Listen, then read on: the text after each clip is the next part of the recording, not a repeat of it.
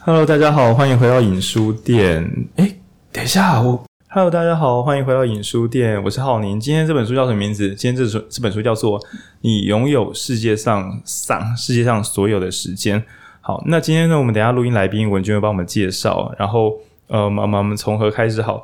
呃，首先我先讲一下这本书是我选的，所以这本书有一点有点问题啦，有点问题的。那这个锅我来背。那原因是因为我们在这个上个月的现场导读活动的时候，我要选书给大家来读，那我就看到新书里边，就网络上就看到这本这本书，我想说，哇靠，你拥有世界上所有的时间诶。各位朋友会有那种觉得时间不够用的时候吗？那你只要人生这个工作越忙，越容易觉得是时间不够用啊，时间不等人啊。那既然可以拥有世界上所有时间，那这样不就太爽了吗？这样，那所以我就想说，不然来读读看好了，感觉应该会有一些什么神秘的玄学、量子力学有的没的。那大家有听过《建议与禅心》啊，或者之前我们在讲那个电影啊、呼吸啊，或者说天能啊，叭叭叭，主要都是围绕着时间这个观念，然后来讲说我们如何去操控、运用，那或者说来处理那些悔不当初的过去啊。那所以想说。好，既然是有这样的新书，不如我就把它拿出来给大家导读看看，这样，那到底会发生什么事呢？当然是读了才知道。那今天我们的这个核心助教负责带着大家读的，欢迎文君。嗨，大家好。那这本书就是刚刚有说嘛，这本书是我们上个月现场导读的书，所以今天也邀请了两位当时跟我们一起读这本书的两位伙伴来今天一起来录音。那我想要请雅安先跟大家打个招呼。Hello，大家好，我是雅安。嗯，那我们还有另外一位是怡珍，大家好，我是怡珍。嗯，好。那我之前那时候就是浩宁选了这本书之后，我就也也答应了，但是我一直其实没有预想到里面到底会是什么，我只是觉得这个观念应该蛮有趣的。我一开始以为是类似时间管理的商商管书，但没有想到它的主题其实主要是量子力学。然后上个月的呃导读的时候，就是有小朋友来找我聊天，就聊这本书。那我就问他说：“你知道量子力学吗？”然后他就摇摇头。那我就跟他说：“那你看过电影《Lucy》吗？”然后他就说：“我好像看到睡着。”那我就说：“哇，那这本书可能不太适合你。”对，这本书我觉得其实跟《Lucy》里面讲的东西蛮像的，就是把你的脑开到一百趴，然后很多东西就会改变。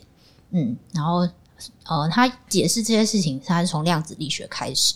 然后前面其实真的是真正的量子力学，然后也我也真正的看不懂，然后花了一点时间让浩宁解释给我听，之后才知道他到底想说什么，就是关于波粒二元性以及观察者效应。所以我这边想要请浩宁再帮大家解释一次。好，那因为这本书严格来讲啊，你把它的量子力学整个删掉，后面也是可以读的。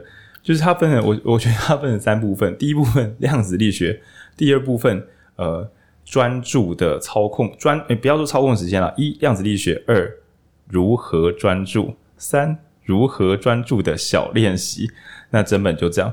那所以呢，就算看不懂量子力学，后面应该还是会有一些小帮助。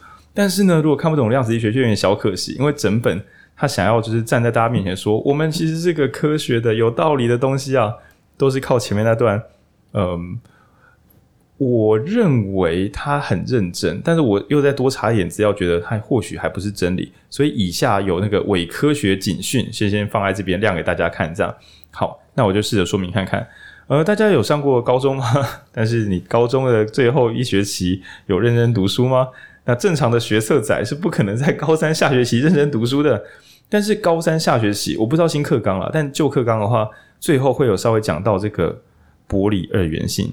大家眼前有光亮吗？啊，如果没有，你是不是眼中风了呢？这 样那如果你的眼睛是正常的话呢？你会接收到光线，但你有想过光线从哪里来的呢？你会想说啊，从天上的父吗？神说要有光便有的光这样。那如果你有好好的读高中物理，会知道光是一个超炫炮的东西，它有两个属性，两个不同的属性，一个是波，一个是粒。那至于为什么有波跟粒，请大家自己回去网络上 Google。这段我不想用，我不想用嘴巴讲出物理图形，对。那总之呢，有波跟粒的特性就算了。那观科学家去做观察的时候，发现说，它就是在一个板子上切两条窄窄的缝，然后光打过去之后呢，会有两种特性，一种是光，哎，一种是波才有的特性，一种是粒子才有的特性。好，这边听起来想说，OK，好，那光真特别啊，你有两种特性，你能够想象在一般生活有个东西像像甩绳子一样的那个，就是滑那种波形。呃，重训有一个东西叫战绳，反正就是甩一条绳子的时候会甩出一个波形。那同时呢，这个物质又有另外一种，像是那个你把乒乓球发球机开到最快，就啵啵啵啵啵一颗一颗打出去。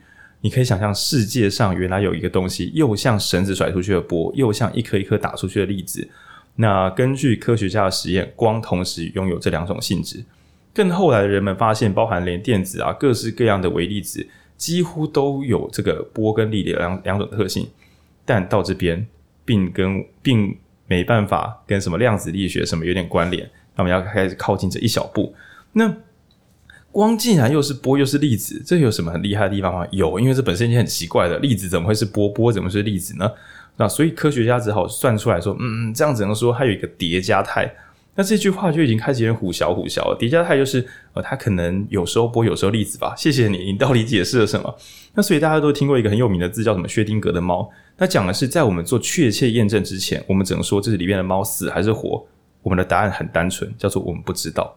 我说哇，干，谢谢你，谢谢你告诉我这些，跟没解释一样。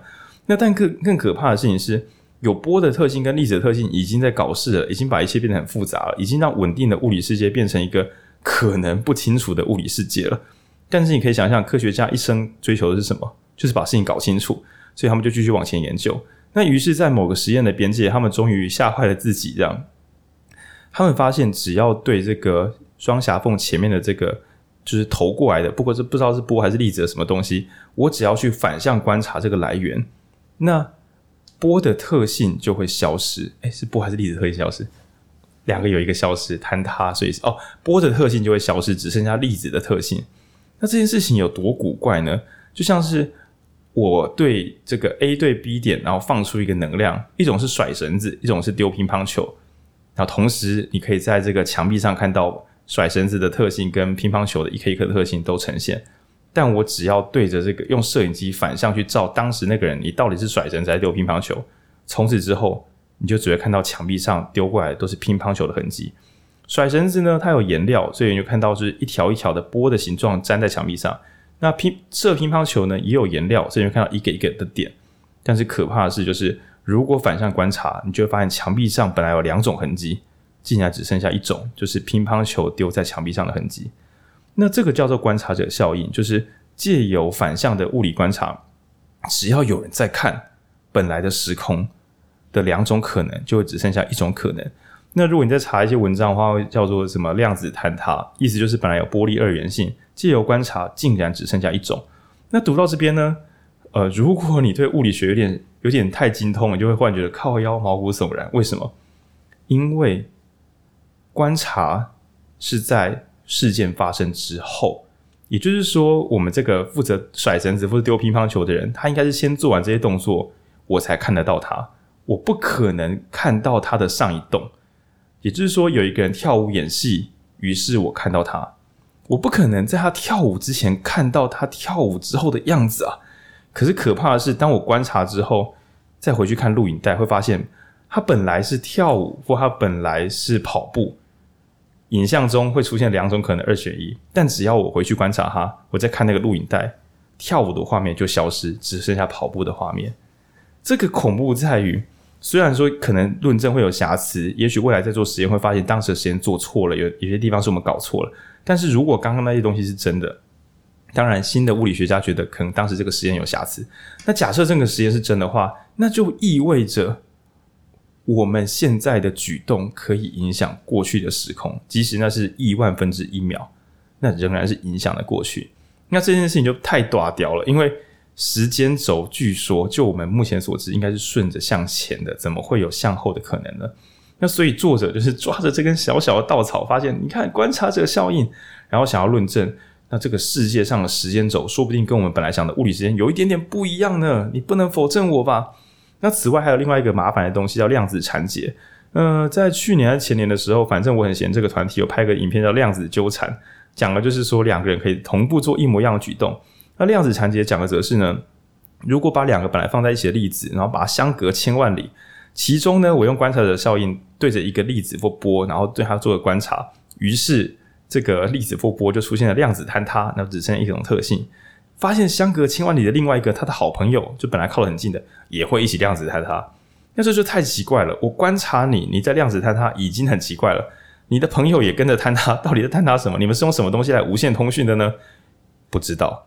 那爱因斯坦知道这件事情之后，他表示：“呃，这个就如鬼魅般的纠缠呢。”对，谢谢你，爱因斯坦，你也没有，就是也不知道该怎么解释才好。而且，嗯，据书中所说，我还没有做查证。爱因斯坦表示好像有点伪送，就想说好烦，这到底是他小这样？对，那整本书就是用这个量子坍塌的呃观察者效应造成的量子坍塌，再加上神秘的量子缠结这几个小零件来组合出哦，说不定人可以借由脑波的意志来。减慢时间、倒流时间，那或者是做出超远距传输的等等超能力哦。我觉得我刚刚那一段听起来像在干够，但书里大概就是这个结构。对，这是我有点小漫长，但不得不做的补充。先到这边。对，然后呃，我自己觉得这就量子力学真的蛮难懂的。那我自己的理解会比较像是说，他想要用量子力学这件事情来解释说。诶，大家习以为常的物理现象，可能不是你想的那样，可能还有你没有办法观察到的东西，可能有超乎你想象或者超乎理解的东西。然后他也花了其中一章在论证说，诶，其实人类并不是一直都觉得时间是前进的，嗯，这是人类呃经过很长的时间形成的观念，所以它也不是一个，也不能说是一种什么真理。我觉得它比较像是用在用量子力学这件事情来。讨论说，诶，我们对时间的观念，你不能说你现在对时间的观念就一定是对的，它不就是不是一个百分之百的定律这样子。然后，所以从这里开始，他想要解释说，诶，时间也许是可以看、可以控制的，或是呃，我觉得他其实讲更多的是你对时间的体验是可以改变的。他并没有完全的说时间变快或变慢，而是你感觉变快或是变慢，然后或者是你在每一个每一分每一秒。你感觉的东西变多或者变少，或是变细致，比方说解析度变高，类似这样子。我觉得，呃，我觉得这样子去理解他想要讲的东西，可能比较容易。对，就是他放了一段玄学量子力学，但是他后面都很客气的说，那个做个参考啦。我主要是讲说，物理时间不一定会改变，但是感知时间显然的会截然不同。那刚刚文君强前面讲的那个人类世界的认知，勾扎郎。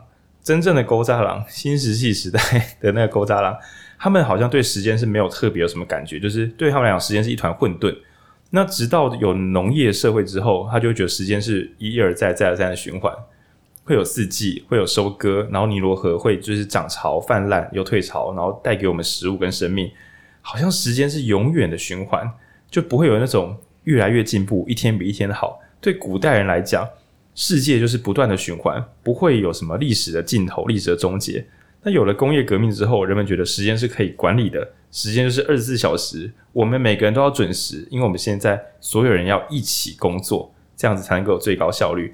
那所以作者认为说，我们现在所认为的时间不够啊，或是什么时间不断向前，很可能也是人类文明构造成的一种共同影响。但是我真的觉得他收集很多零组件，只是要跟大家解释，所以你也可以拥有超能力哦。对，我觉得就是我们刚好前面有讲说，他的论证称不上是很完整，他比较像是呃刻意收集对自己有利的证据，证 据对对对，所以大家呃在看书之前可以先有这个心理准备。然后因为刚好提到呃波粒二元性嘛，所以他其实他也试图要从脑波这件事情来解释呃我们如何改变我们对时间的感知。他在这本书一直强调叫做集感力，就是集中感知力。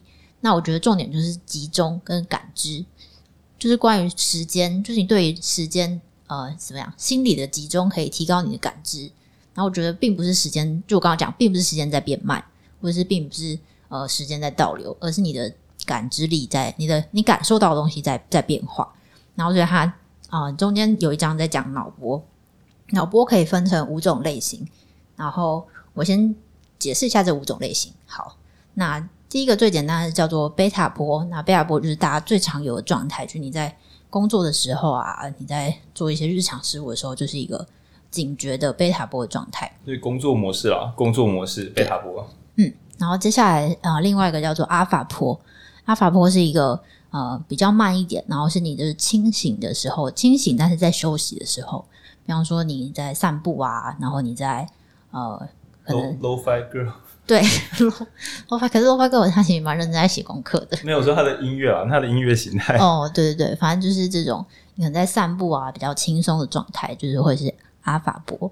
然后接下来就是你比较有意识的在休息，尤其是比较类似那种嗯、呃、冥想啊、静心啊这一类的，它叫做 theta 波，然后是一个比阿尔法波在更慢的。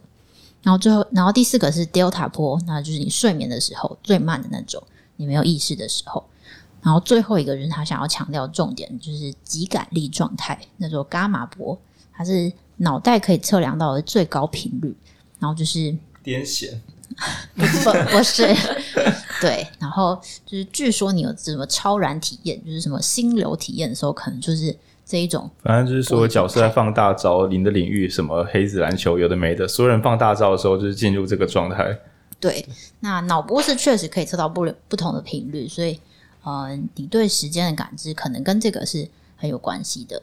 那怡珍是不是有什么想要补充？我觉得提高集中感知力，其实大家能够把它想象成是呃心流状态。所谓的心流状态呢，就是你专注于当下，而且你会十分的忘我，你会觉得对于所有的一切你都充满了掌握感，甚至会有一种自我超越的感觉。那这种研究呢，就会指出说，状这种状态呢，会减慢大脑对时间流逝的感觉。那我想问一下在座的朋友们，你们上一次进入心流状态是什么时候？大家还有印象吗？这每天都有啊，不知道，因为好吧，大家你们来来来，雅安，你你刚我心流，你最近刚我心流。嗯，我比较容易进入进入心流状态的时候是。早晨读书的时间，呃，我读书其实本来蛮慢的，但是因为可能有进入到心流状态，然后我就觉得，哎、读书效率变得很高，然后记得很快，然后一抬头才像，哎、也才过十五分钟而已。哎、我跟听众朋友分享说，我选这本书当时是因为我觉得它还蛮有趣的。那我在读的时候，我大致上是很感动，是因为。我以前有时候那种死到临头才读书或干嘛，会发现说，我以为我读了一整个晚上，就还过两个小时，就是我以为我体感时间四小时起跳，但其实时间过了一点点而已。然后这种干话平常是不敢跟朋友分享，因为看起来很像是那种你偷读书还在那边干够。就刚刚雅安讲那个，确实是像我们每周都要录 podcast 嘛，很多时候我想说，哇塞，哇塞，这周哪有时间读书？然后这时候都会跟自己说，放轻松，放轻松，假装没事，放轻松读。然后有时候读了半天，发现。还好诶，才过半小时，读很多诶。对，然后这种诡异的事情呢，在这本书里面会当做是对，这就是每个人与生俱来的超能力呢。这样，所以雅安是在晨间读书会进入神秘心流时间。那文君呢？我好像很少诶，我通常都是一些不必要、尽量不太喜欢，但是很危急的时刻。比方说送补助钱的最后一刻啊，这种就 是 赶快就是要把所有东西填完，然后就觉得刚刚刚要来不及了，然后填完之后说太好了，还有十五分钟，就是超专注模式。对，对哦，然后我自己是在重大企划或什么，我有我我自己在工作时比较熟的朋友都会说，都会知道说前一两年我时常开一个玩笑，就是我其善意，就是大家知道《鬼灭之刃》有一个角色，他每次在。很危急的时候，就因恐慌而睡着。等他醒来的时候，他就会发现敌人都倒光了。然后想是谁？就是睡着的时候的他。然后我最近怕我身体坏掉，所以我少用这招。但所谓少用，就是还是有在用这招。就是呢，我写气话很拖拉，因为我怕我写不好。然后我就等到所有人都睡着的时候，然后我的身体开始慢慢疲累不堪。大概到三点到四点左右，我会开始进入我快要无法判断事情。然后这个时候，我就开始打气话。然后通常就会以一个异常速度，就可能一个小时到破三千字的不合理速度。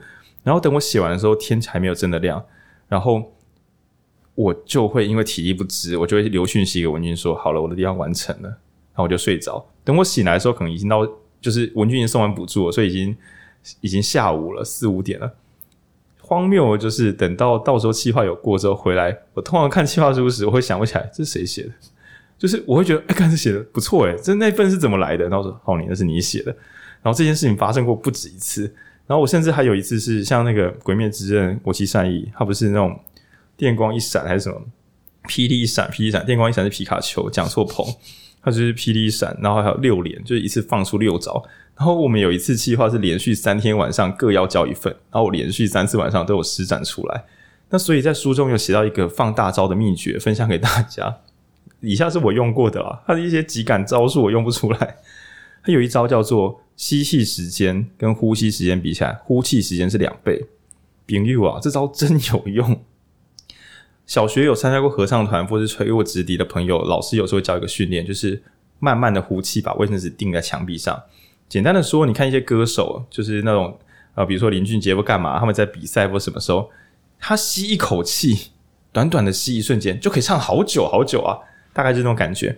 那你可以先吸气之后，然后尽你所能的慢慢的长呼吸，吐到一完全不能再吐气。这个时候，身心会进入一个极度平静的安静状态。那以物理学或者讲说，以生理学来讲，你吐气吐得够彻底，重新吸气的时候，含氧量就会上升。然后我觉得这招对于把脑子清空，因为你根本就没有办法想别的事情，你只想我如何吐气吐到底，然后你可以闭上眼睛做极度深的吐气。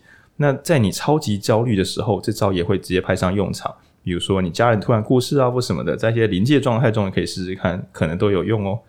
我们是回馈太多了。怡珍，你本来要问的是什么？本来问我们什么时候进入心流模式？我觉得是看大家谁危急的时候才会进入啦。然后啊，可是我觉得雅安是那个读书的时候进入已经是很优质了。嗯、对对。那我这边啊，其实有一个小提问的，因为你要进入真正的心流感应之前，感觉你前面有很大的压力压在身上。哦，那是以前，我现在是我都会跟自己说，来吧，进入最佳状态吧，然后就直接深呼吸，然后就。对，但是熟能生巧了。对，就是因为对我来讲，录音也是一件录完可能会可能会觉得很幸福。可是我录之前，我很常患得患失，就怕录不好。那所以就这种这种长呼吸的调整，每周大概都要做一次以上。加上最近的工作量有点太复杂，我们听众朋友都知道，我们这个空间是用买的嘛，贷款压力很重啊。我现在工作接三倍到五倍超量，我每天都要开心流，不然活不下去啊。对啊，熟能生巧啦。家里如果有人负债是上千万，然后后来撑过去的，应该大家都有经过心流体验了，对吧？应该是说你做的这个深呼吸可以帮助你又回到把注意力放到当下，不要太过焦虑。嗯，以真实感受来讲，我觉得更像是不是把注意力放到当下，是完全清空到没有注意任何事情。因为我觉得一直要说我要专注当下，专注当下，你就会执着于专注当下这个词汇。但我觉得真正的专注是一无所有。就是完全的清空意识，然后等到意识回来的时候，该做的事情就会直接回到第一顺位。我觉得更像是这样的感受。对，好，那我其实啊，呃，也想要分享一件事，就是我之前如果很恐惧的时候，我其实效率会非常非常差。嗯，对。然后我因为这本书有试着去练习做这些呼吸，然后冥想，嗯，然后开始觉得，哎，我恐惧的时间缩短了。我呢？我觉得这本书真的要提的，呃，书中讲的极感力啊，我觉得很大部分的篇幅都是为了摆脱唯一的敌人，就是恐惧。另外一个敌人是焦虑啦，就是脑子念头太多。但我觉得对一般人来讲，焦虑有时候跟恐惧的喇詄会，反正就是无穷无尽的杂念。那通常是来自于过去的不顺利，还有对未来的担忧混在一起之后，使得当下的你效率爆干烂。那我们可以比较残忍的说，啊，你这个效率爆干烂，大概就注定你你等一下会很惨。那既然如此，你何不把那些可能会糟糕的东西全部都抛到一点都不剩？反正大不了就很惨嘛。可是你现在在那边心烦意乱，那就是保证很惨，保证很惨跟可能会很惨。那我们不如选可能会很惨，也就是把那些烦忧先丢下。对，摆脱恐惧是这本书很多时间在谈的，关于脑波什么的。我自己觉得，它就是用科学、生理学、物理学，叭叭叭叭，不过只是为了劝你摆脱烦忧。对，如果是比较简单粗糙结论的话，对。嗯，然后我想要补充，就是他其实，在脑波这一章最后面，他有有写到，就是跟靠你刚刚讲的蛮像的。他说他的转捩点是意识到他是从思考到感觉。就是思考是刚刚说的贝塔波嘛，就是我第一个介绍，就是你在工作啊警觉状态的时候的贝塔波，然后感受比较是其他，像是阿尔法、西塔跟伽马波是比较是感受的，就我刚刚说的你在轻松的休息，或是有意识的休息，或者极感力的这这三种状态，所以他觉得他最大的差别就是他可以从思考的贝塔波转变成感受的另外这三种，就是是他觉得。所谓，我觉得他所谓进进入即感力比较像这个，就是也像是靠你刚刚说的，你不是并不是在思考要专注当下，而是你不再思考了，哦、你就能够专注当下。对对对对对对对哦，嗯，然后他这边也有提供一个练习，就是他觉得，就是他的练习是想呃想到你心存感激的事物，然后想到你自己，然后想到你的环境，然后对于这些事情啊、呃、产生强烈的感激之情，可以让你进入极感力的状态，因为他觉得感恩是最高的形式的思想的认知，然后这是他觉得这个是造成极感力的原因，所以你选择去感恩，可以帮助你进入这个极感力的状态。嗯，然后关于这边就是雅安有一些看完这本书的一些心得，想要跟大家分享。嗯，像前面有讲说，我在通常在进入工作的时候很容易紧张、焦虑、恐惧，但是因为呃，透过这本书，然后认识这样子的方式之后呢，我会在工作之前先让自己好好的呼吸，然后呢，开始在想说，诶，我要感激的人是谁？那感激自己，那最重要是，我做完这件事情，我可以成就到谁？那这样子的话。我接下来的工作，我其实会把感激跟呃恐惧，还有害怕、焦虑这些东西放到一边，因为我有个很明确的目标，我要造福谁。嗯，那我觉得以心态来讲，呃，作者的我们必须讲哦，这一切都只是比较粗糙推论，那你就自己使用看看，看有没有效。那作者认为呢，为了自己而努力，我们在状况不好的时候，甚至会觉得。算了啦，我也没有必要为自己花这么多力气，反正我又不一定非要这个不可。然后或者是你有太多细节可以思考，但为了第三方而努力，有时候其实我们也不是很了解对方真的要什么，所以我就尽力做到我能做就好了。我们有在思考，但是有一个有限边界，而不是无穷无尽的想。可是我，但是那如果因为这些东西的杂念太多，那所以作者认为，呃，你要调和两个东西，一个是动脑思考，一个是用心感受。这两个东西如果只偏一个，比如说全心感受但无法使用脑子思考，那你做出来的东西就很容易不合逻辑。但反过来说，如果你很认真在推演逻辑，可是你的感受力打不开，又可能只是做出我认为是逻辑很精致，但感受上很粗糙。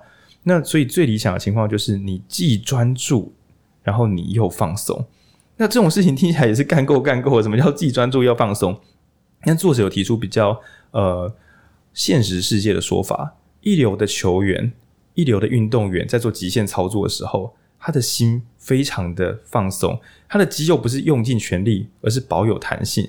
对，他不是就是嗯，大家可以想象，如果你故意用很假设啊，你在生闷气，小朋友生闷气想要甩门之前，他不是嗯很用力很用力，那个叫他叫 get get 懒，就是很硬是僵硬的出力。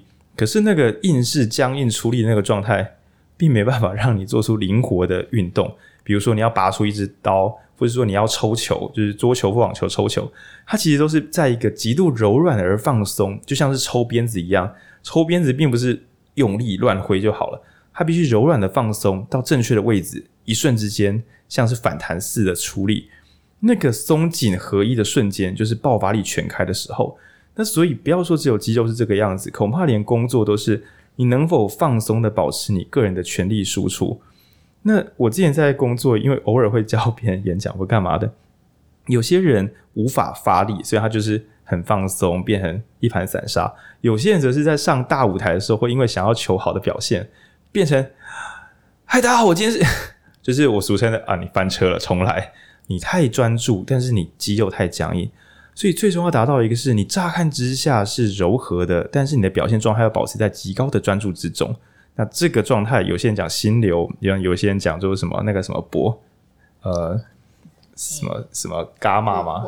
对，我我最后连那个名字都忘记，我只知道说，重点是你如何专注却不僵硬，然后放松，然后却全力集中，对的那个有点矛盾的状态。对，那但是这个太复杂了，我会建议大家吐气吐长一点。对。对，但是我觉得他讲他他其实，在书里面的用字是你的头脑高度警觉，但是你的身体高度放松。哦，对对对对，对，就是你是有意识的在思考跟在，比方说观察。像我我们自己呃，空间会办活动嘛，就是在办活动的时候呃，我们是很警觉的，就是观察呃每一个在场的人是不是有什么需要。但是我并不会因为很警觉，我的身体就很僵硬，就是我的身体不是紧张的，嗯、而是我的身体是能够。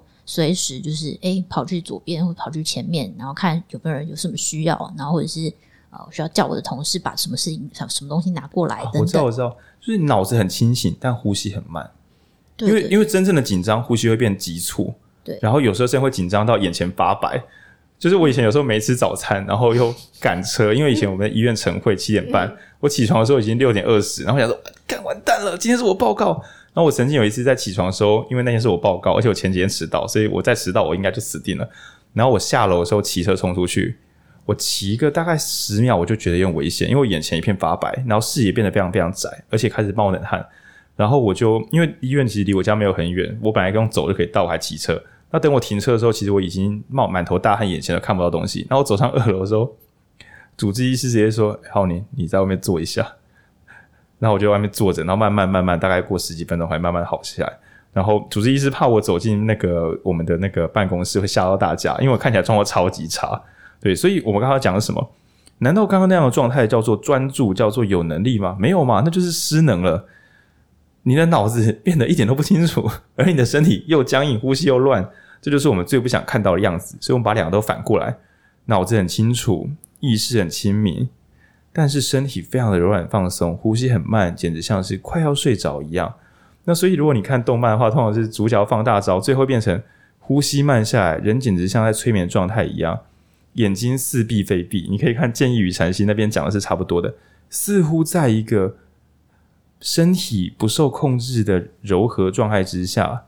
一切产生到最好的表现，对。那我觉得刚刚的脑子很清醒，但身体很柔软，这可以是一个指标。如果你进入那个状态，记住那个感觉，对，那可能是我们能达到最好的样子。嗯，我自己是，我觉得我们蛮常在在活动现场的时候，蛮 常是那个状态的，就是怎么讲，必须吧，必须，必须是那个状态。对，但是因为我也有体验过，就是脑子很清醒，但是身体同时很僵硬。我知道，但是我动不了。对，这这我觉得也，也可能是很多人有被车撞的时候。书里面有提到，许多人产生那个心 心流体验，一般民众产生极度心流体验，通常是出快要死掉，差点出差点死掉。对，然后举出很多的例子是什么？在呃，在高速公路上看到前面的车突然往外切，然后在他还来不及反应的时候，他已经那台往外切的车已经在他后面。就是自己换摇晃，就是撞上护栏，然后在他后面，就是他已经在他自己也不知道发生什么事了，他已经逃过了一劫。对，他有举蛮多类似这样。就是有时候我们看到新闻，会有国道客运可能一台车爆胎，然后后面的驾驶换神之操作，一个轻柔的减速又加速又移开，闪开了前面爆胎的车子。那回去问当事者，哎、欸，你那时候他说我不知道，我我不知道。对，那你可以想象，那个人难道没有在动脑思考吗？有，但他的身体也极度柔软的去配合他的思想。然后就闪开那些东西，对，那这件事情在据这个作者他之前查过论文，许多人一生之中突然感觉到世界变慢，很多人过去都曾经有过差点死掉的经验。那当然有可能就是你的血流量忽然爆干上升，然后于是你的大脑运作超频，在超频状态之中记录了文件太多，一样是一秒钟记录的文件从很像是那个更高品质的荧幕。本来一秒是二十四个，本来一秒是那个二十四张画面，忽然一秒变八十五张，于是你觉得看起来像变慢，其实没有变慢，是你的解析度拉太多了。对，这样的超频状态。嗯，那我们以上讲的都大概是这本书就是前半本的内容，比较是他试图在科学论证的部分。对，我不好说这是科学论证的部分，试图在科学论证。然后接下来就是进入到了你前面那些量子力学脑波都不理解的话，你也可以从这一章开始看，这是第六章。他接下来要开始教你如何静使用超能力。对，第六章叫做静心产生极感力状态。嗯，然后接下来他就是呃，他会开始分享他如何如何开始对这件事情有兴趣，然后如何开始练习，然后包括他还是有试图要使用前面的量子力学，比方说观察者效应之类的。对，然后接下来的每一章都会附有一个练习，大家如果有兴趣看这本书，也可以跟着做做看。那怡珍要不要跟大家就是讲一下这个静心练习要怎么怎么进怎么怎么进行怎么产生这个即感力？因为啊，为什么要聊这个？是因为每个人都有每个人的操作方式。然后据我们所知，怡珍好像你平最近也有在启动静心练习看看，干不喜安呢？对，就是自从六月底导读完这本书之后呢，我就回去开始进行静心冥想，然后每天呢，就是会跟朋友互相提醒，然后我们要传我们的冥想的心得给对方。静心社团啊，那我自己目前感受下来是，呃，当我开始静心冥想的时候，我会发现我的呼吸确实会变慢，然后头脑会比较清醒一点。那一些负面的情绪，像是焦虑啊、恐惧，其实都会有效的减缓。那根据我朋友的说法，他们说，当他们在进行静心冥想的时候，都会去觉察到身体的部位都会产生一些变化，甚至脑中呢都会跑出一些影像。那我自己目前个人的感觉是，呃，专注呼吸确实是一件非常困难的事情，尤其是当我很多思绪跑到脑中的时候，我又会赶快告诉自己，让它让这些思绪像水流一样，就是流走，然后再把专注力放到呼吸上。但我发现这样子其实会让我压力很大，所以我会推荐各位，不如你就是让这些很纷乱的思绪。在你脑中停留，那你要相信这些思绪呢，它一定会流走，只是它需要一些时间。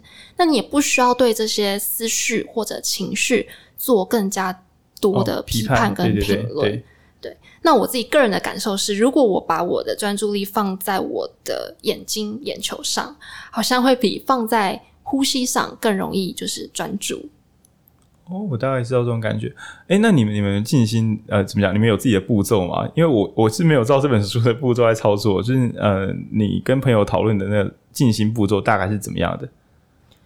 呃，我们会找背景音乐，或者是那个冥想的引导音乐。嗯，那就会有一些人声的部分去引导说，哦，你现在要开始闭上眼睛，找一个舒适的空间，然后调整你的呼吸。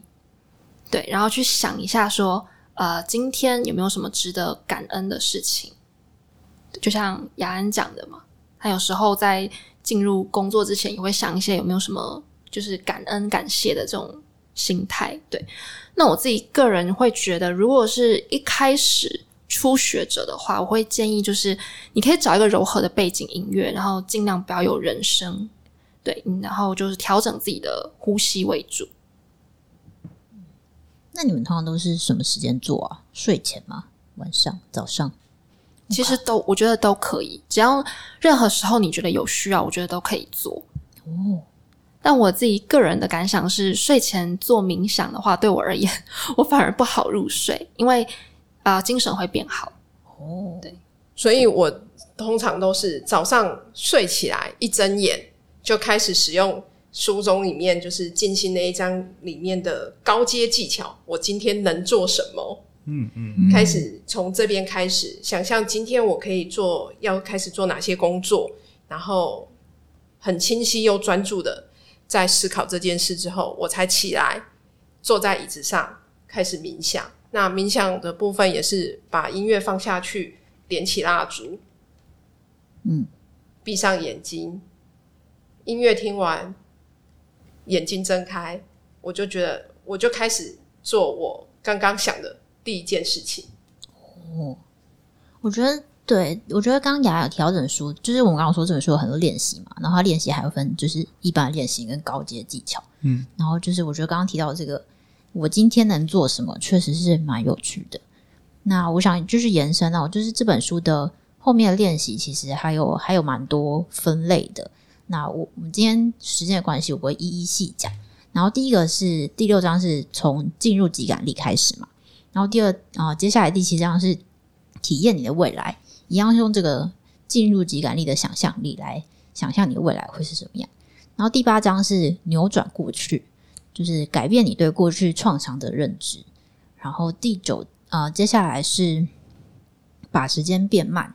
就是比较刚刚讲的体验的部分，那还有分享一个他原本快迟到，然后如何准时抵达的故事。看那个真的超诡异的，那个真的超诡异。对，这个就是真的就是蛮玄幻的。就是他可以说，他本来那个路上到十五分钟，然后他可能只剩八分钟，俨然迟到了。于是他决定启动静心，然后慢慢开车，然后就提早到了。然后我想说，我冷发时空扭转。但当然，我们不是当事者，也不知道怎么做，说不定他就是庖丁解牛式的，就是闪车或干嘛，我们也不知道。但反正就是他有讲说，在你极度危急的时候，但我们可以也可以物理学一点讲，因为他足够专注、足够放松，所以他进入他本人可以达到最高效率。他的最高效率比平常好很多，所以他达成他本来做不到的事。但他平常开车技术是有多差才会？对，总是一些神秘的不可思议啊。但我个人其实蛮常有这种经验的，就当我在赶高铁或者是在赶会议的时候，那我就想象说，我会想象说我今天一定可以准时搭上高铁，一定可以。然后我最后真的在高铁开的两分钟之前，完美的坐到位置上面，因为我当下是蛮心无旁骛的，在想一定可以准时到达。嗯啊，原来真的可以这样，因为我我看那段的时候，我自己想说啊，真的可以吗？因为我每次都是可能剩一分半钟就要进高铁，然后我就手刀跑，后最后就是高铁门快关，然后冲进去，然后在车上躺在那边喘一阵子，那我就想说，可恶。我好像太慢出门了，我看来开静心应该是不够用，我可能要用全速奔跑。对，可能还是有一些前提啦，就是物理学上的限制。你可能是可以缩短两分钟，那三分钟就不行，就不行，就要跑了，就要跑了。对，然后这本书还有剩下后面的章节，还有包括就是呃接收新的想法啊，然后心电感应啊，然后我我们共同最最有感觉的是第十四章，他在讲就是爱的力量。他就觉得在讲说，爱是一种看不见的引力，但是它真实存在。那雅安要不要先分享你对这一章的想法？嗯，我当初看完这一章的时候，就觉得嗯，有一点奇怪，但是有试着就是开始在进线的时候开始做感恩、感激这样子的念头注入在脑子里面。那所以开始渐渐可以感受到，哎。原来他书中里面有讲的是说，呃，一个人如果觉得自己的工作会对他人产生正面影响，就会浪费更少时间，而且有更高效的表现。那这的确是在接下来我一整天的工作流程中，我自己有很比较深的体会。嗯，然后最后他就除了爱之外，他当然他也讲到说死亡啊，然后还有超越时间等等的。嗯，然后。他都有相关的练习，大家就是如果有兴趣找书的话，可以翻翻看。嗯嗯，那我我要试着解释一下它里面的，我称为三本柱啦，过去、现在跟未来。呃，借由极度的专注，就是心流体验。它动漫看得够多，就会知道很多游戏也会设计在主角够专注的时候，会有那个游戏画面整个慢下来的子弹时间。这已经变成一个。新时代电玩的老招了，这曾经很酷了。现在这边每个电玩几乎都有帮你安装子弹时间，让你玩起来比较爽一点点。那所以我们可以想说，嗯，可能借由极度专注、血流量控制，叭叭叭，让你觉得变慢，但其实是你的感知能力上升。那接下来就两个玄学哦，就是一个是过去，一个是未来。他认为极感力打开，你就可以控制过去跟未来。哇，真是谢喽！那但是控制未来真的是不可行的吗？呃，据举许多实验，有一个东西叫做什么意象训练。那如果你是老人家，你就看过以前一部医疗医疗连续剧，叫做《医龙》哦。老人家有看过《医龙》？《医龙》的男主角呢是一个肌肉壮汉，然后就是很粗犷的帅哥。他做一件很怎么讲，有点恶心的事情，就是他会在大半夜的时候裸着上身，然后在医院的楼顶做开刀的那个模拟训练，就是叫做。然后你知道那个他的其他朋友都说你在冲他笑，他说我在做意象训练。OK。但我那时候年幼无知的大学生的我，我是中医系嘛。我那时候看到的时候，我想说，那你为什么要脱上？就是你的上衣为什么不穿上？而且那个你知道他，因为他在日本嘛，然后医院楼顶啊还有雾，就是感觉很冷的样子。那我想可能是手术房很低温，所以他提前的去感受在这个低温中他怎么做意象训练。那刚刚讲那个并不只是烂笑话，而是呃许多研究都已经做出来。你可以，我我下面选选三个组别。第一个组别是一直练投球的组别，第二个组别是一半做意象训练，一半练投球，第三个组别是根本没练投球，就只是静静的想我投罚球该怎么投。结果发现意象训练的组别并没有输给纯做练习的人太多。那这件事情有多荒谬呢？就是假设你很想要就是认真的写企划，或是认真的做某种创意执行，或认真唱歌，比起反复的直接练习。花一定的时间，甚至花大多数时间，什么都不做，只是静静的用想的想象，我等一下会怎么做这些事，想象我今天的工作流程，静静的想，然后就直接动手的效能，很可能会超过整天在那边瞎忙。那这件事情已经做过很多实验，这是真的，这段不是玄学。那所以今天所谓的改变未来是什么呢？当你在那边思考你今天该怎么工作的时候，某种程度上，你今天的工作还真的已经已经开始变顺利了。那你说干太玄学了吧？OK，fine，你今天就开始定期定额对你的未来做投资，你老的时候就变有钱，你相信吗？你最好相信，因为这根本是废话。你的现在会改变你的未来，本来就是一件合理的事情。OK，那所以它只是借由几种感知先预测，以及让你的未来直接靠近你的现在。那这件事情呢，你可以把它讲得很玄，你也可以比较当做一种时间管理，或是一种就是生涯规划。那至于改变过去又是怎么一回事呢？这边我就更相信了。未来我觉得还可能不可知，但过去是可知的。想象一下，小时候你爸妈就是念你两句，然后你从此就觉得糟糕。我觉得我爸妈可能只想要厉害的孩子，他不想要平庸的我。OK，这是真的吗？说实在话，过了十几二十年，我们已经不可考证了。但如果有看过《全面启动》的朋友，应该都知道，里面有一个关键画面是借由梦中的意念改变，使得某一个角色从我的爸爸看不起我、讨厌我、不希望我做自己，改变意念变成啊，原来他只是担心我。没办法幸福，其实他是希望我做自己的。事实上，那个过往时空的爸爸到底在想什么，已经没有人知道。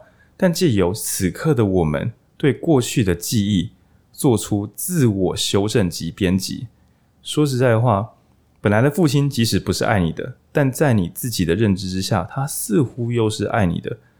那跟一个爱你的父亲有什么差别呢？当然你会说，可是曾经他没有爱过我啊，对。但是对现在的你来讲，你修正过的记忆，实然和一个爱你的父亲是，就是一个人有爱你的父亲，另外一个人没有，但他自己修正意念，仿佛像是有一样。事实上，对现在的感受是一模一样的。那这件事情就很像所谓的那种智商或什么各种修复，有时候过去是不可改变的，但是我们改变我们认知之后，那似乎现在又变成完全不同的世界了。那所以这是为什么共产党要设法改变历史的原因哦，因为当他改变了记载之后，过去发生什么事其实都不这么重要了。喜欢的朋友可以去看那个一九八四这样，对，就是谁能够改变历史，谁就能够掌握现在。那固然那听起来像极权的招数，但如果我们自己专心的去调整认知，调整成我们喜欢的过往历史，那我们改变自己的过往历史是会害到谁吗？不会嘛？我们只是希望此刻的我们变得更好一点点。那我觉得这对于一些过往人生非常受伤的朋友啊，我会说，这可能是最好的方式。毕竟我们不可能真实的改变我们这个时间轴的真实历史了。但如果在认知上你调整成对此刻的你更有帮助的说法，这未尝不是一种对自己仁慈的做法。那所以呢，讲到这边你会发现，嗯，这跟物理学果然是没什么关系呢。对，他只是想要讲说，你可以借由自己的思想、自己的意念。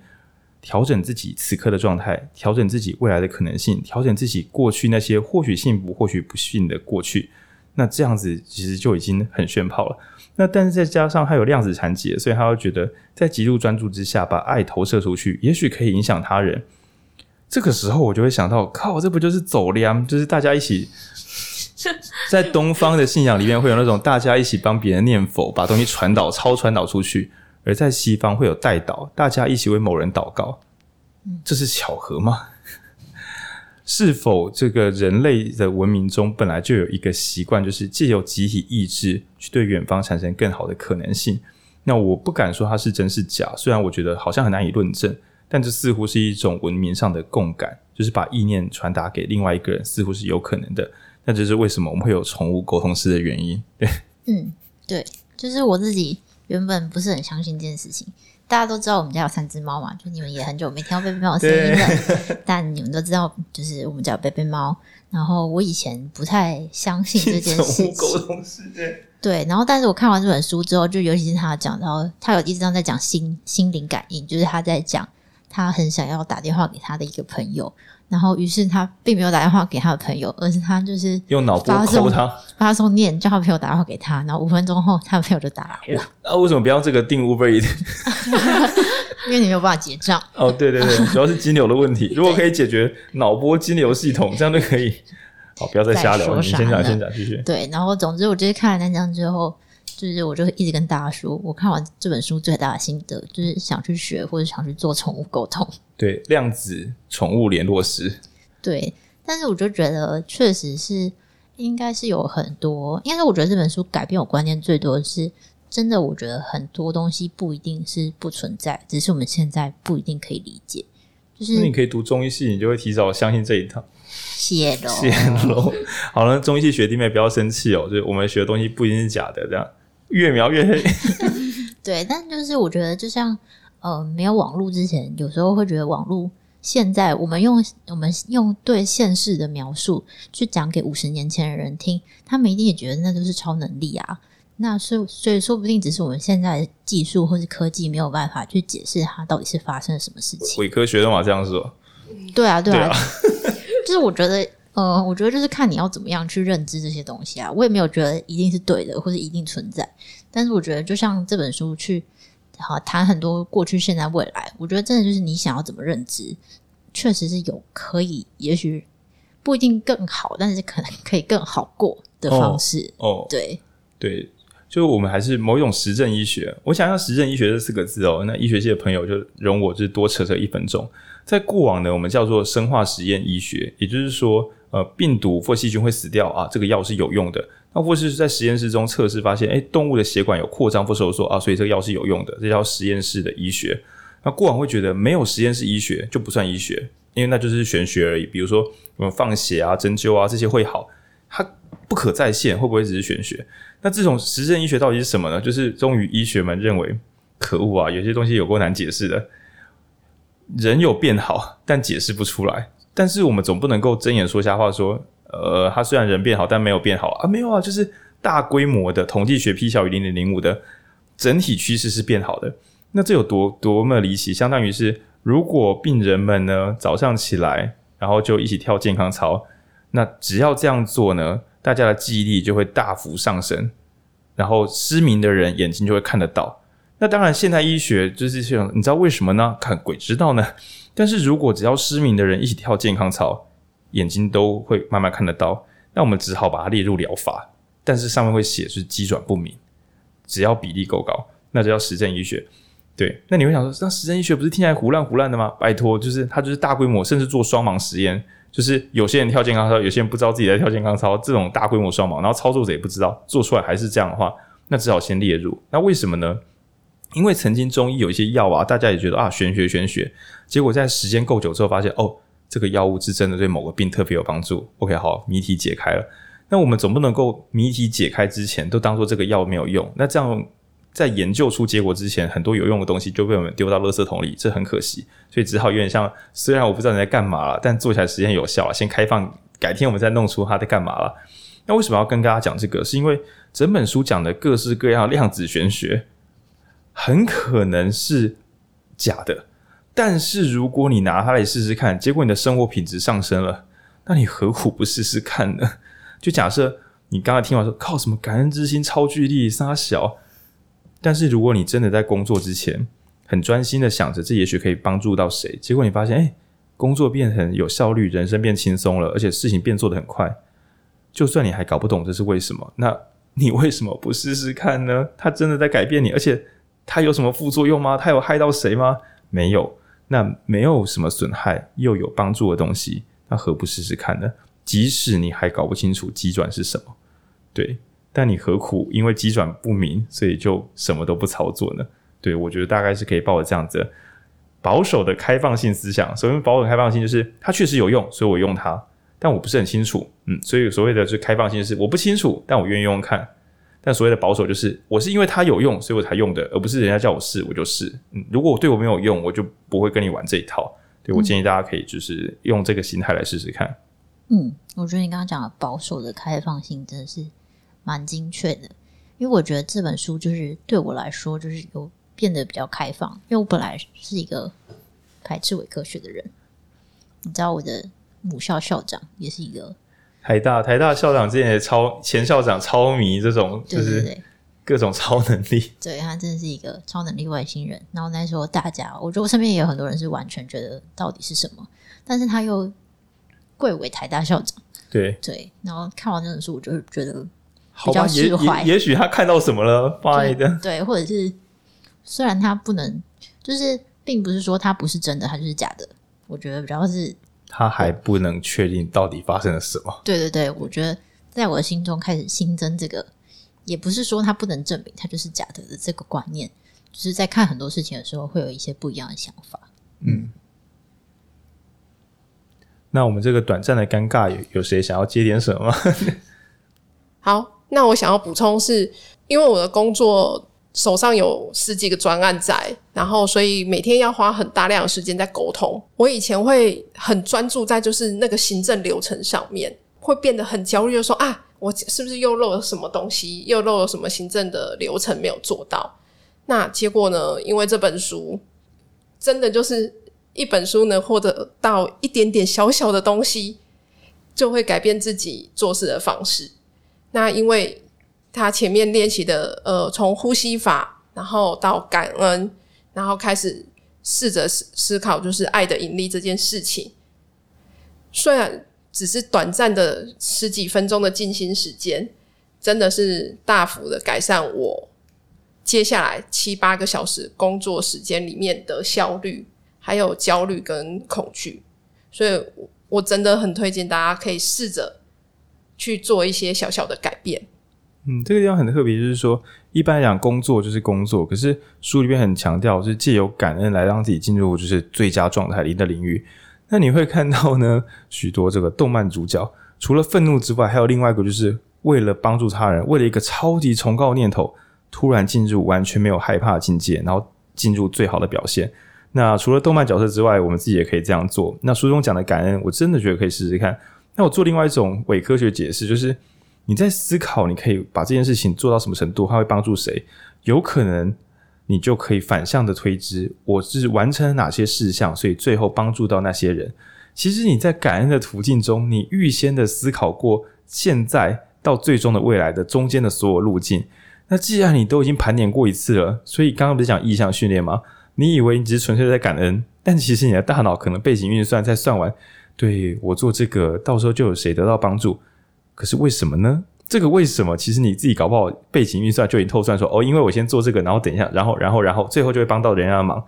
因为你已经背景运算完了，所以你等一下做的事情，乍看像是分散的行政事务，但其实你每件事都会进入那个条理之中，变得很自在。就相当于是主菜，就是我经验很不是很丰富，但我会先把那个流程写好，然后写好之后呢，其实有时候你要一直对着看，还是手忙脚乱，所以不如。在心中默背一次，等一下我会先怎样，然后怎样，然后怎样，然后怎样。OK，好，那我们开始试试看，这个真的非常有用。建议所有手忙脚乱的人，不只是写下来，因为你一边工作边偷看的小笔记，你还是会手忙脚乱，反而是在脑中运作一次，然后去操作。那如果你煮菜很容易焦掉，也许你心想，我是为了我的家人而煮饭，这次不要再焦掉了。OK，那呃，刚刚我们在聊的时候，就是也想说。这个感恩的模式呢，那稍后我在收尾之前会聊一个综合版本，组合其他本书籍可以达到的那种高效能模式。那不知道还有没有谁想要接接看？其实我蛮认同雅安的做法，因为我最近还有在阅读一本书，它叫做《意念使用手册》，里面有提到，带着这种比较正向的情绪去处理工作的话，其实是会提高我们脑波，会提高我们的频率，也会提高我们做事情的效率。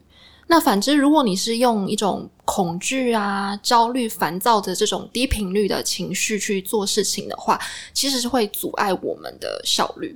举例来说，当你害怕被老板骂或者被同事追杀，那你的情绪可能都会放在恐惧跟焦虑上，导致于说你不容易进入工作的状态。那假设我们今天是保持着比较正面的情绪跟思考去从事我们的工作的话，其实是会提高我们效率，主要是因为我们大脑中有一个 RAS 系统。那以中文来说呢，它就是一个大脑网状激活系统。这个系统它能够帮助我们过滤非常多的资讯，那只会留下我们特别专注或注意的事情的资讯。那举例来说，可能你很想要赶快完成这个工作，你就会去想：诶，到底有谁能够帮助我？又或者是说，诶。或许，哎，浩宁可能认识某某人，我可以请他帮我引荐一下。你的注意力就会放在那些对你有帮助的事情上面，就所谓的选择性注意力。嗯，我的分享大概到这边。OK，好，那这一招虽然我们这个今天整个量子这个量子时间呢，不一定有很多是放在这个就是所谓的 RS 系统。这本我们今天讲的这个你拥有所有时间，它没有 RS 系统，但是很多地方我觉得差不多是相通的。那就是你专注在哪里，你就会在哪里会有更多的，因为注意力集中在那个部分，所以你就很容易感知到相关事件，所以整个效能就会提高。那我们可以鸡汤一点的说，你平常呢每天都在想说，干我同事为什么那么白痴？你最终只会理解什么？就是你的同事为什么这么白痴？这是你人生的终点。你最终成为一个理解同事为何这么白痴的大师。绝对的，因为你的研究，你知道，你就是一个研究生。我花八年时间，啊、我花了八年时间弄懂我的老板跟我的同事为何这么白痴。那你自己想想看，你这样八年之后，你得到这个学位，他可以干什么？可是如果今天想说，干我同事都那么白痴，可是你想，不行不行，我要想想看，我该怎么让自己过得更好？我该离开这里吗？还是我该把他们赶走？还是我该拿到更多案子，自立自立自强？我可能要先想想看这个。于是你花了八年的时间，最后弄出了一套理论，就是让你自己的能力上升，然后让你自己的财富也自由。这样不是蛮好的吗？对，所以就刚刚听起来很像是那种搞笑干话，但你可以可想而知，合理推论啊，时间花在哪里，成就就花在哪里嘛。直销业都会这样讲。可是真的，你把力气都花在就是干屌社会上面，你终究成为一个干屌社会大师而已啊。那所以，就算你觉得社会很苦难、很糟、很烂，如果你是想说，这没有变好的可能吗？如果这一期要变好，该如何开始？国外也就是没有变好的可能吗？他们过去是怎么把事情做得更有条理？那怎么让整个国家变得更幸福？我可以从哪里借镜呢？你一介路人，这种事情如果研究过头，你终究还是会变成一个有用的社会人士啊。那我觉得，嗯，不管有没有什么量子力学，就是专注在你需要的地方，终究是比较有效的。好，那在最后要收尾的时候呢，我想讲就是把。这本书虽然它的玄学量很大，什么你拥有世界上所有的时间，但是我们今天换个角度想，我的一生 跟伊隆马斯克的一生，这个时间真的是等值的吗？我活八十岁跟他活八十岁，我怎么觉得他这一辈子做的工作，可能是我八十辈子做不出来的工作量？他是不是拥有世界上 所有的时间呢？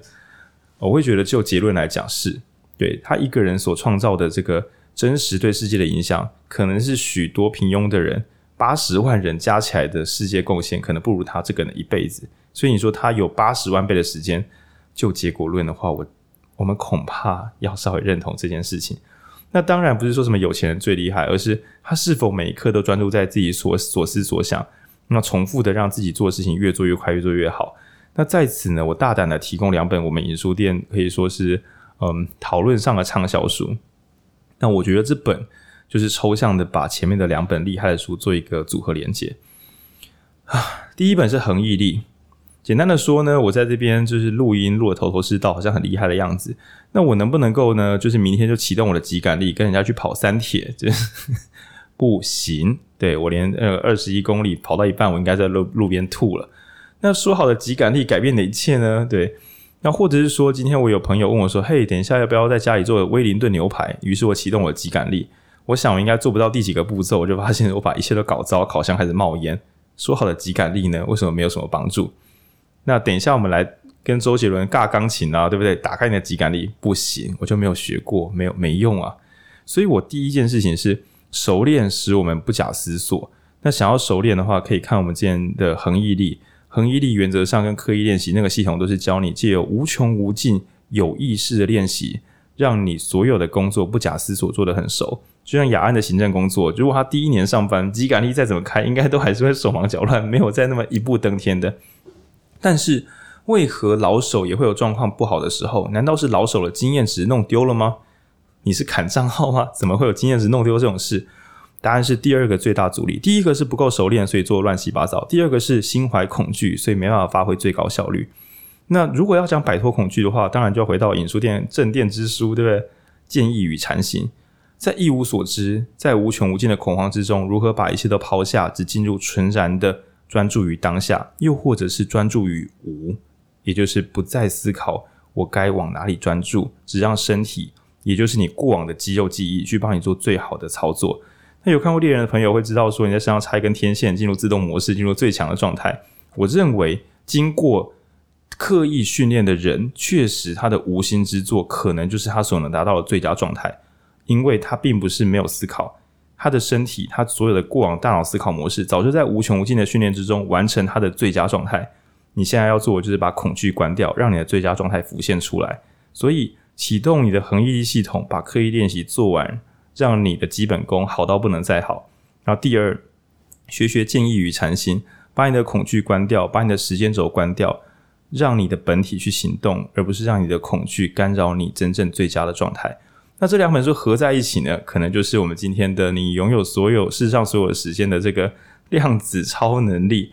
那我觉得在真实世界操作熟练以及关掉恐惧，有可能使我们进入我们的临界状态。那这就是我们能够运用时间最好的方式了。那这是一些假说，不一定帮得上忙。那大家一定要亲自体验看看。那或许这真的会对自己产生一些或好或坏，应该不会坏啦。我相信都是一些好的影响。这样，嗯，那我们今天大概就这样。祝大家有 美好的每一瞬间。谢谢，拜拜拜。